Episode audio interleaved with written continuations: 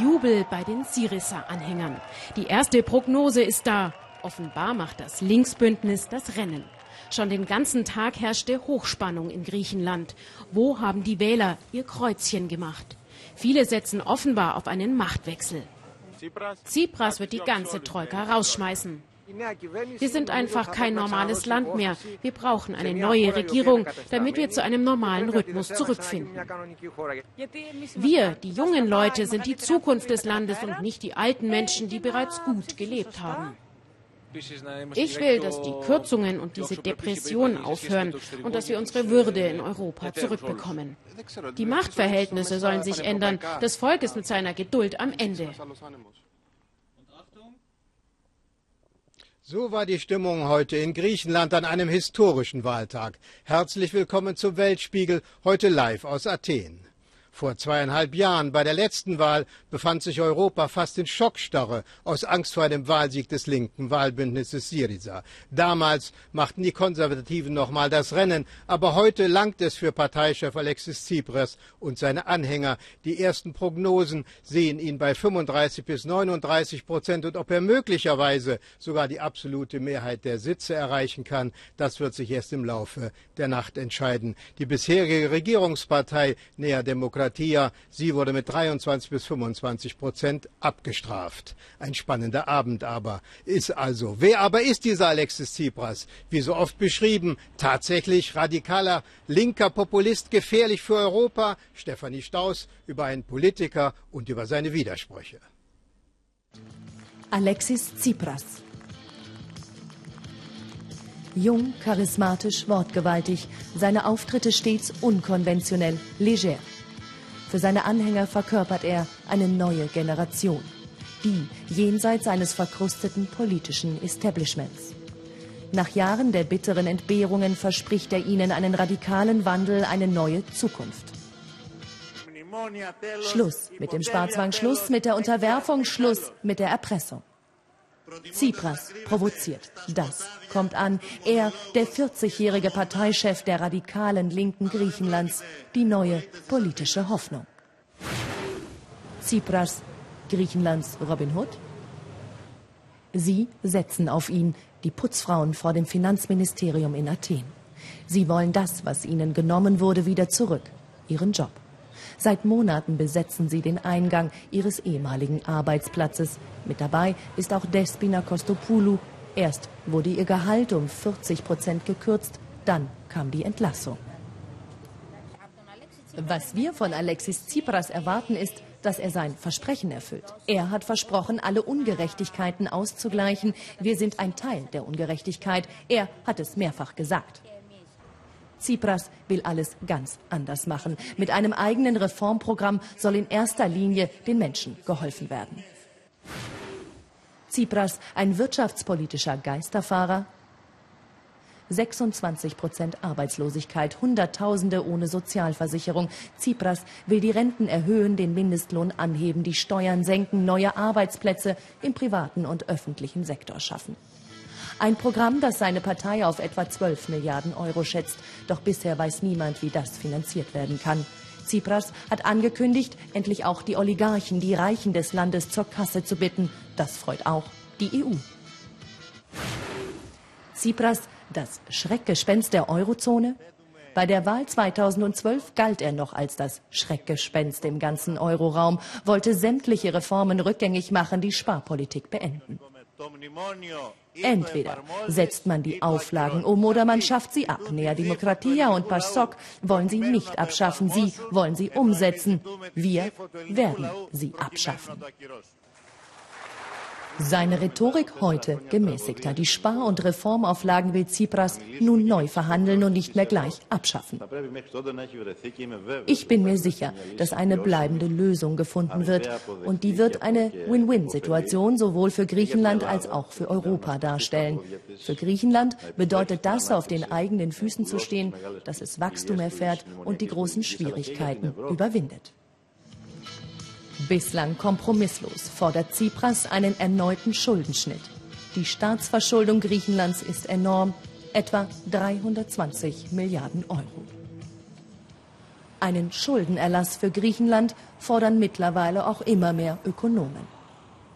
Das aber reicht noch nicht aus, sagt Jens Bastian. Vor wenigen Jahren half er, den Griechen Reformen umzusetzen, war Mitglied der sogenannten Taskforce der EU. Wir können in bestimmten Bereichen, zum Beispiel die Laufzeitverlängerung der Rückzahlung der Kredite, die Zinsen weiter absenken. Aber das sind Lösungen, auch wenn sie positiv sind und einen Beitrag leisten können, glaube ich nicht, dass sie das dahinterliegende strukturelle Problem der Verschuldung dieses Landes lösen können. Gewaltige Aufgabe. Tsipras will eins auf keinen Fall riskieren, den Austritt aus der Eurozone, genauso wenig wie die meisten Griechen.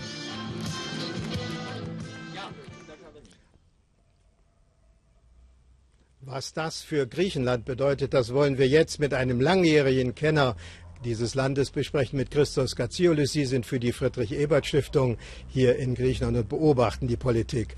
Dieser Erdrutschsieg heute, was bedeutet der? Er bedeutet einen radikalen Politikwechsel mit dem, was wir in den letzten 40 Jahren in Griechenland erlebt haben. Es ist zum ersten Mal eine neue Partei dran. Tsipras hat das Vertrauen der griechischen Wählerinnen und Wähler bekommen. Die große Aufgabe für ihn wird jetzt sein, das Vertrauen Europas zu gewinnen. Zunächst einmal muss man ja sagen, es ist ein ganz normaler demokratischer Wechsel. Eine Regierungspartei wird abgelöst und eine Oppositionspartei macht das Rennen. Trotzdem, diese Oppositionspartei wird gefürchtet. Man fürchtet, dass es Erosion in der Eurozone gibt. Man fürchtet, dass der Druck auf Griechenland wächst oder sogar, dass Griechenland ausgeschlossen wird. Ich glaube nicht, dass der Ausschluss Griechenlands noch zur Debatte steht, gerade weil auch Tsipras immer wieder betont hat, er möchte im Euro bleiben. Es ist kein ganz normaler Wechsel, weil zum ersten Mal eine Partei an die Regierung gewählt worden ist, die sich klar gegen den europäischen Sparkurs ausspricht und auch mit diesem Versprechen die Wählerstimmen bekommen hat. Sie haben gesagt, sie zerreißen das Memorandum, die Vereinbarung mit den Kreditgebern. Und insofern ist die Sorge in Europa natürlich groß, dass hier ein Wechsel bevorsteht. In Deutschland befürchtet man vor allem, dass Geld verloren geht. Geht Geld verloren oder gibt es eine Lösung über Verhandlungen, gerade das Geld auch der Deutschen zu sichern? Ich glaube, das Geld würde auf jeden Fall verloren gehen, wenn Griechenland ausgeschlossen würde aus dem Euro oder austreten würde. Ziel muss es sein, Griechenland in die Lage zu versetzen, diese Schulden zurückzubezahlen, die sie angehäuft haben. Und das ist bisher über das Programm nicht gelungen. Bisher wurde sehr viel gespart. Die Wirtschaft ist massiv geschrumpft, aber sie hat noch nicht begonnen zu wachsen und so auch in, äh, Griechenland in die Lage zu versetzen, Schulden zu bezahlen. Und da müssen wir nun hinkommen. Das Wahlergebnis deutet an, dass es zum einen einen großen Frust in der Bevölkerung gab. Die Sparbeschlüsse der, der letzten Jahre haben wohl sehr stark tatsächlich die griechische Gesellschaft ausgezehrt. Auf der anderen Seite, ein solches Ergebnis kann man nicht haben, wenn man nur bei seinen Stammwählern äh, punktet. Offenbar haben auch Teile der Wirtschaft und des Bürgertums Tsipras gewählt.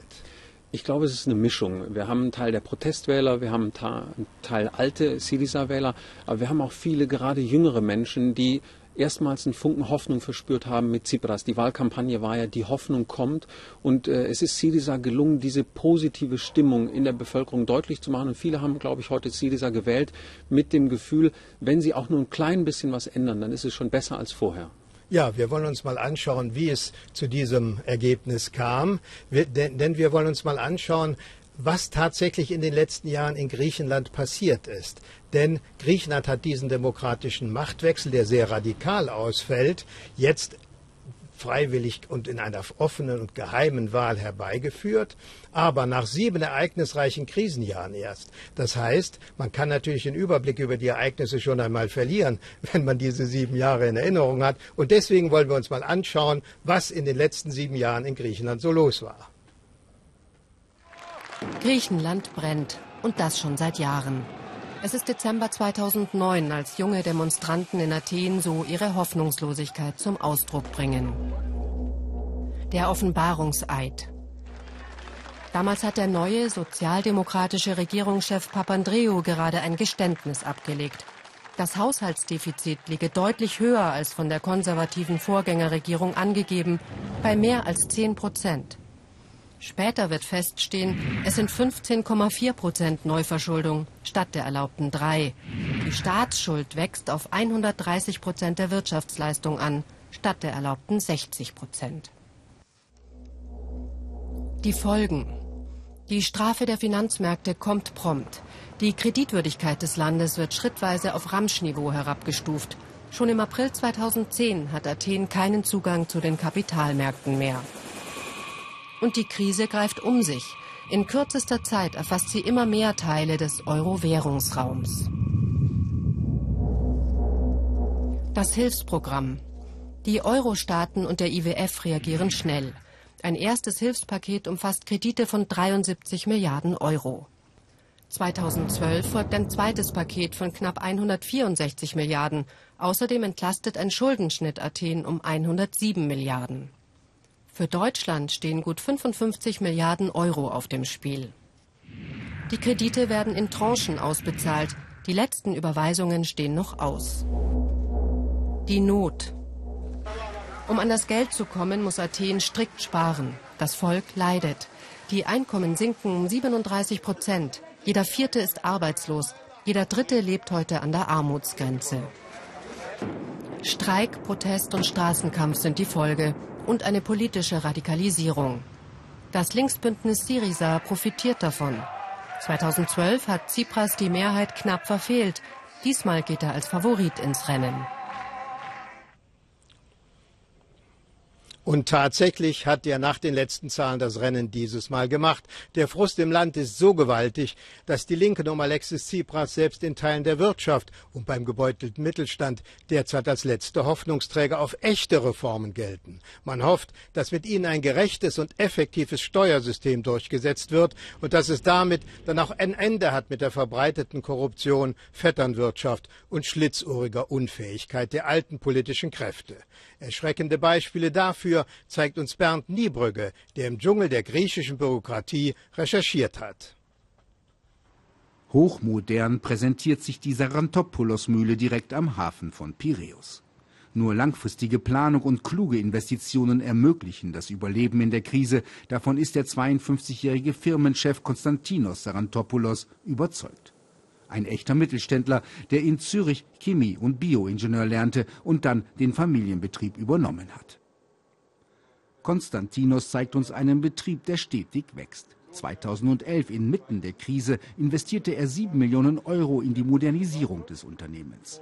Dreieinhalb Millionen EU-Fördergelder waren genehmigt, aber der griechische Staat hat das Geld bis heute nicht an ihm ausgezahlt. Die Bürokratie des griechischen Ministeriums hat es nicht fertiggebracht, ein gesundes Unternehmen in der vierten Generation äh, zu unterstützen, wo mit bloßem Auge erkennt, erkennbar ist, dass das Geld in die richtige Richtung fließt. Mit einem Bankkredit musste das Unternehmen den vom Staat verursachten finanziellen Engpass überbrücken. Die über 100 Beschäftigten und Außenmitarbeiter wurden ohne Lohnkürzungen gehalten. Doch kämpft das Unternehmen mit einem weiteren Problem. Die immer höhere und stetig wechselnde Besteuerung machen Kalkulationen und Investitionen zum Glücksspiel. Aus einem totalen Chaos hat man innerhalb kürzester Zeit versucht, eine totale Ordnung zu schaffen, äh, ohne zu berücksichtigen, dass alle diese äh,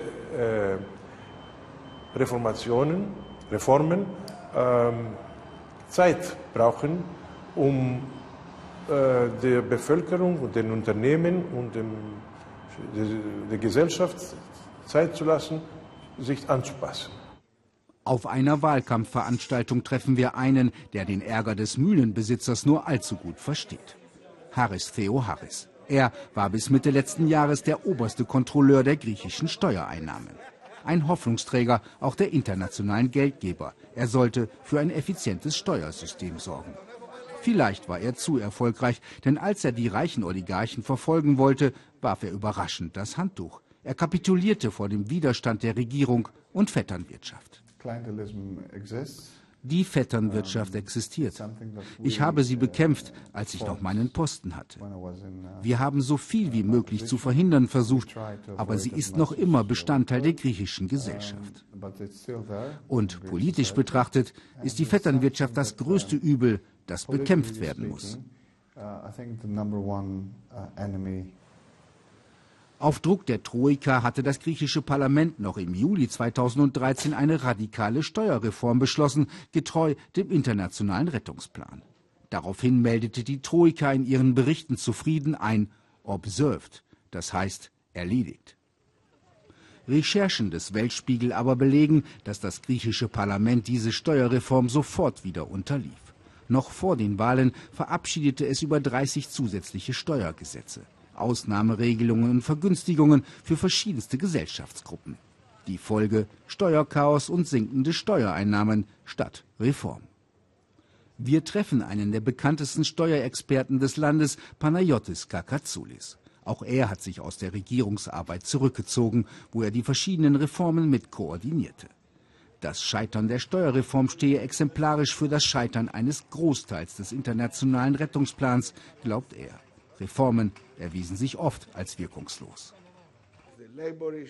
Bei der Arbeitsmarktreform, der Reform der öffentlichen Verwaltung oder auch der Steuerreform, da waren wir von Anfang an der Überzeugung, dass es nicht funktionieren kann.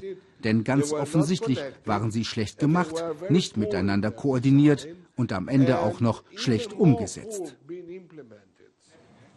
Wir kehren zurück zur Mühle am Hafen von Piräus, haben uns mit Mitarbeitern verabredet. Was denken Sie als ehrliche Steuerzahler? Ist nach fünf Jahren Reformen alles besser und gerechter? Wenn der Grieche merkt, dass er für seine Steuern vom Staat nichts zurückbekommt, also im Gesundheits- oder Bildungsbereich beispielsweise, dann glaubt er, sein Geld in ein Fass ohne Boden zu werfen. Und wenn die Steuern dann nur für die Schuldentilgung des Staates verwendet werden, dann wird man noch wütender und zahlt am Ende gar keine Steuern mehr. Der griechische Steuerzahler misstraut also trotz der Steuerreform seinem Staat und lebt mit der Erkenntnis, der Ehrliche ist am Ende der Dumme. Tatsächlich habe auch ich in Gesprächen hier in Athen immer wieder erfahren, dass die Vetternwirtschaft ein Übel ist, das den Griechen sehr auf den Magen steckt. Herr Katsiusil, nun sind ja im Grunde genommen zwei Parteien, die eng mit Vetternwirtschaft in Zusammenhang gebracht werden, nämlich die ehemalige sozialdemokratische PASOK. Sie soll übrigens nach der Prognose bei vier bis fünf Prozent liegen, also sie ist bis zur Bedeutungslosigkeit abgestraft worden. Die Konservativen bei 23 bis 25 Prozent aus jeder Regierungsverantwortung herausgebracht. Wie hat denn eigentlich dieses System der Vetternwirtschaft, das sich ja sogar die Troika beklagt hat, wie hat das funktioniert? Das hat sehr kompliziert funktioniert, äh, aber im Grunde genommen ging es darum, dass Politiker, auch Abgeordnete dafür zuständig waren, Anliegen aus ihrer Wählerschaft zu bedienen. Sei es, dass der Sohn beim Militärdienst nicht so weit von Muttern von zu Hause aus versetzt wird, ähm, sei es, dass die Oma einen guten Platz im Altenheim bekommt oder dass eine Operation eben etwas schneller stattfindet als etwas später. Kleine Dinge, um die man sich eigentlich normalerweise selbst kümmert. Dafür war hier auch teilweise das Abgeordnetenbüro zuständig und hat so die Beziehungen zwischen Klienten und den Patronen in der Politik geschmiert. Nun hat Alexis Tsipras gesagt, er ist unbelastet von diesem System. Ist er es wirklich und er will es abschaffen? Ähm, ich denke, dass er wirklich unbelastet davon ist und ich nehme ihm auch ab, dass er das verändern möchte. Es ist, glaube ich, auch gerade für die jungen Wählerinnen und Wähler, die ihm heute ihre Stimme gegeben haben, sehr wichtig, dass dieses System aufhört, so zu funktionieren. Was mich skeptisch äh, bleiben lässt, ist, er hat heute 37 Prozent der Stimmen möglicherweise bekommen. Diese 37 Prozent der Gesellschaft waren ebenfalls an dieser Vetternwirtschaft beteiligt. Da sind auch ein paar Vettern dabei, um das so auszudrücken.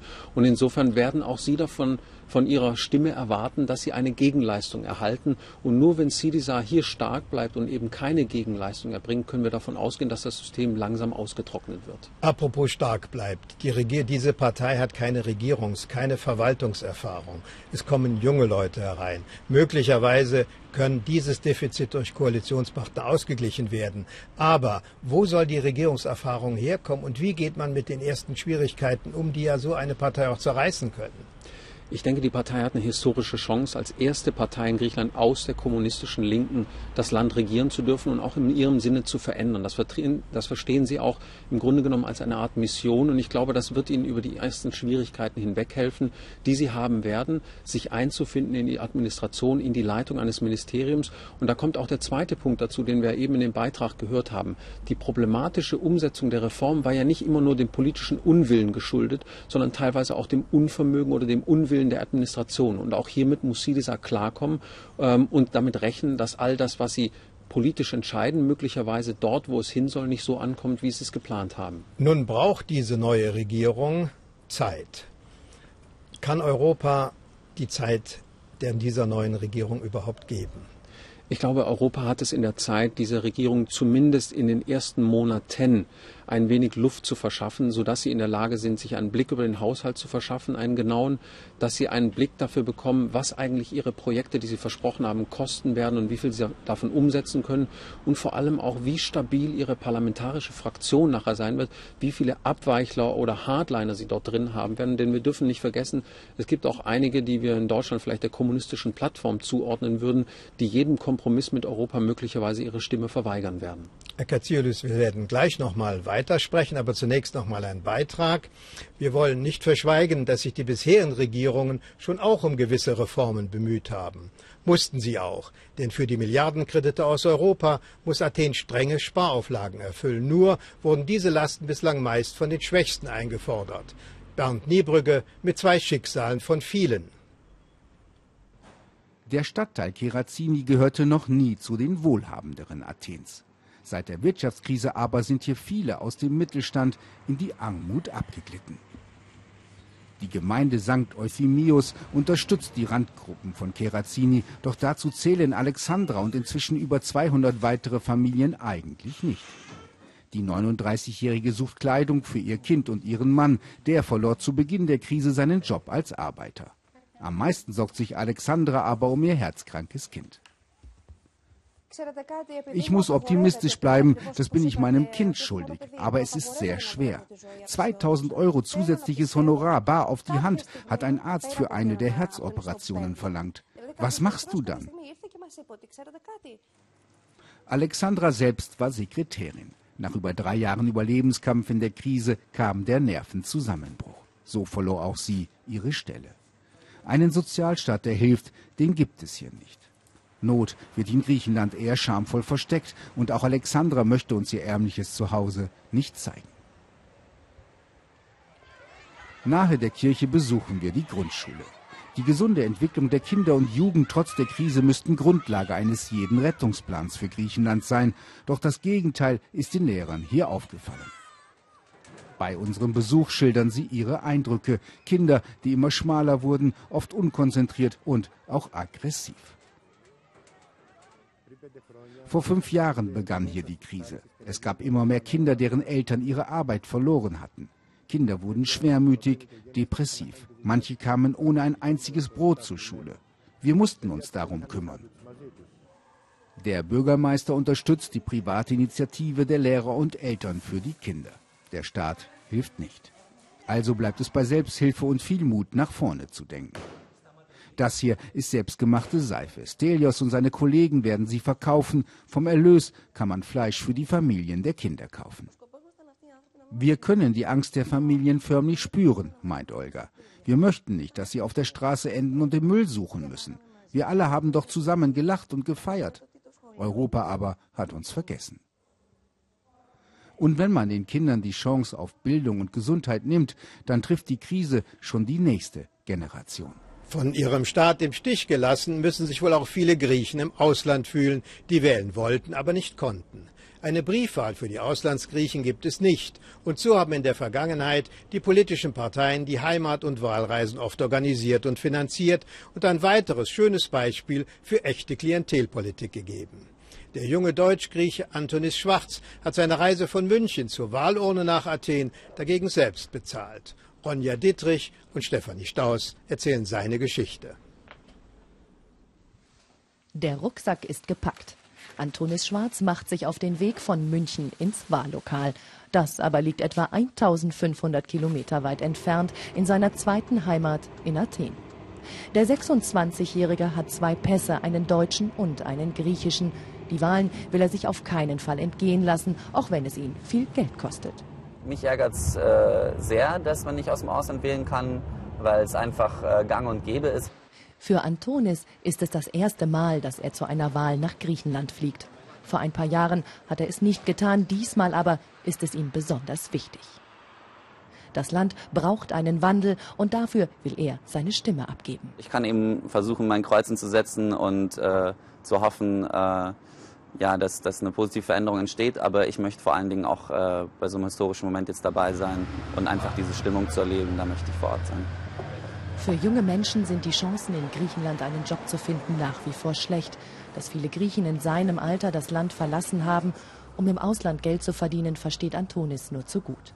Er würde dasselbe tun. Sein Freund Stephanos ist da eine Ausnahme. Durch einen Job bei der EU konnte er Geld auf die Seite legen und nach Griechenland zurückkehren. Die meisten jungen Menschen hatten ihre Hoffnung auf ein besseres Griechenland schon verloren. Der Ausgang dieser Wahlen könnte ein kleiner Hoffnungsschimmer sein. Antonis hofft vor allem auf ein Ende der Korruption. Wie viele andere seiner Generation auch, hat er viel Vertrauen in die Politik verloren. Mit einer Webseite engagiert er sich für mehr Bürgerrechte, mehr Transparenz in der griechischen Politik. Denn sein Herz schlägt für das Land seiner Familie. Welche Partei für ihn für einen Wandel im krisengeschüttelten Land steht, wem er seine Stimme gibt, das will Antonis nicht verraten.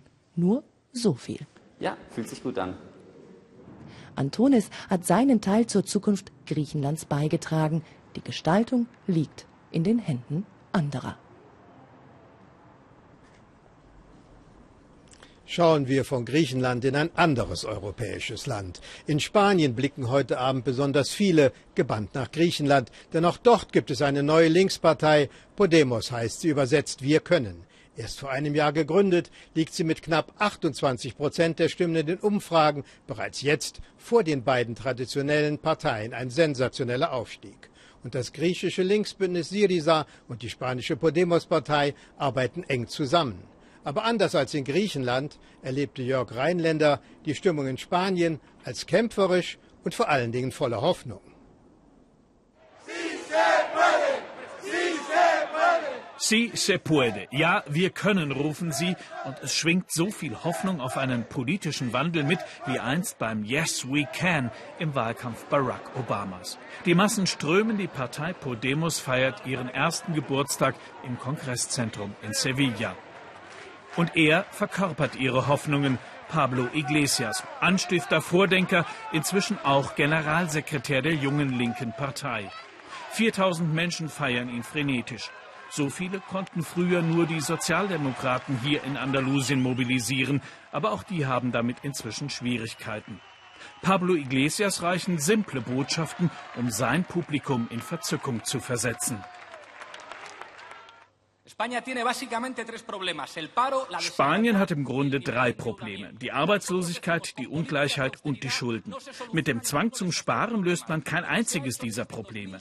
Was uns seit 2007 die Troika und diese Frau Merkel diktiert haben, hat alles nur schlimmer gemacht. Noch muss Podemos gar keine Lösungen anbieten.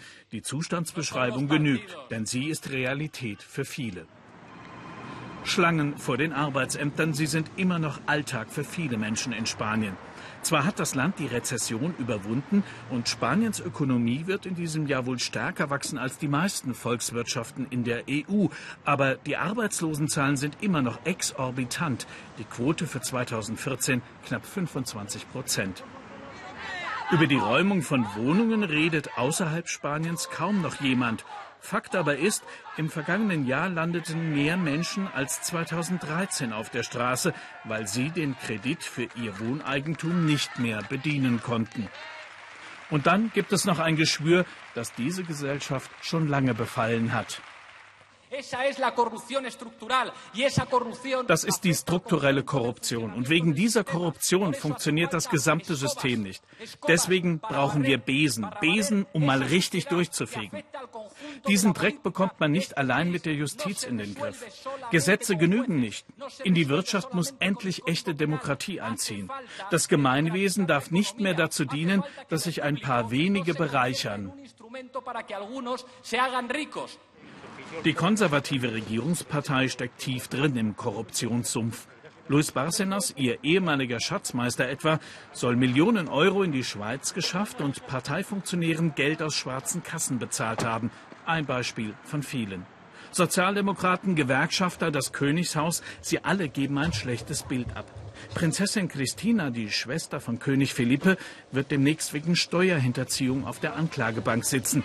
Die Spanier haben von dieser Selbstbedienung der Privilegierten die Nase gestrichen voll. Selbst die konservative Presse lobt Podemos. Ab jetzt kann die Politik nicht einfach so weitermachen. Podemos macht klar, dass die Politik nah bei den Bürgern sein muss. Podemos spricht immer von der Kaste der Politiker. Und ja, die Parteien haben lange Politik hinter dem Rücken der Menschen gemacht. Wenn die Parteien, die bisher bestimmend waren, auch in den kommenden Jahren eine Rolle spielen wollen, müssen auch sie an die Seite der Bürger zurückkehren. San Blas, ein Stadtteil von Madrid. Hier hat Podemos viele Anhänger. Menschen, die immer noch unter den Folgen der Krise ächzen. Juan Carlos Monedero ist die Nummer zwei der Partei. An diesem sonnigen Wintertag ist er zum ersten Treffen der Stadtteilgruppe in diesem Jahr gekommen. Ein Foto mit ihm ist eine begehrte Trophäe. Kann man später vielleicht mal vorzeigen? Schaut her, ich war dabei, als die Politik in Spanien neu erfunden wurde. Und die, die gekommen sind, spüren, dass sich etwas tut. Wir sind der Katalysator. Wir aktivieren die Leute. Die Menschen glauben jetzt mehr an sich. Sie sitzen weniger den Lügen der anderen auf. Die etablierten Mächtigen haben ja keine Angst vor der Linken oder vor Podemos. Sie haben Angst vor den Menschen, die sich ihrer Situation bewusst werden. Und dieses Bewusstsein entsteht bei unseren Versammlungen. Die letzten Umfragen der Meinungsforscher sehen Podemos stabil vor den Konservativen und den Sozialdemokraten. Und das nach nur einem Jahr auf der politischen Bühne. Sensationell. Zum ersten Mal seit dem Tod des Diktators Franco steht das Zwei-Parteien-System Spaniens auf der Kippe. Mit Folgen vielleicht über Spanien hinaus. Sin duda, habría un peso Zweifellos, die europäische Linke würde deutlich stärker mit Erfolgen in Griechenland und in Spanien. Politik müsste sich verändern. Vielleicht nicht radikal, aber es gebe natürlich mehr Druck in Richtung einer Wachstumspolitik, weg von der harten Sparpolitik.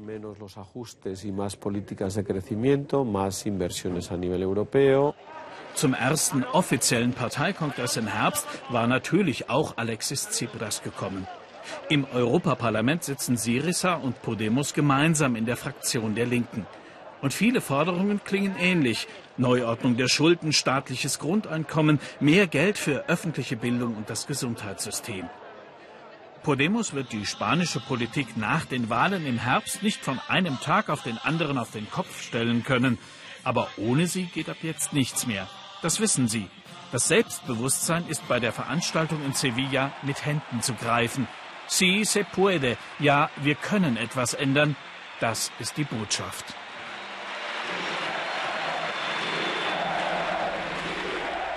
Die Krise in Europa, die Finanz- und Wirtschaftskrise, hat im Süden, in den Krisenländern, einen ganz interessanten neuen Politikertyp hervorgebracht.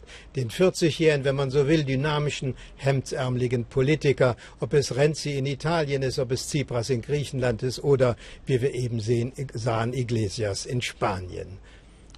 Gibt es so etwas wie einen neuen Politikaufbruch in Europa und welche Rolle spielt da Tsipras?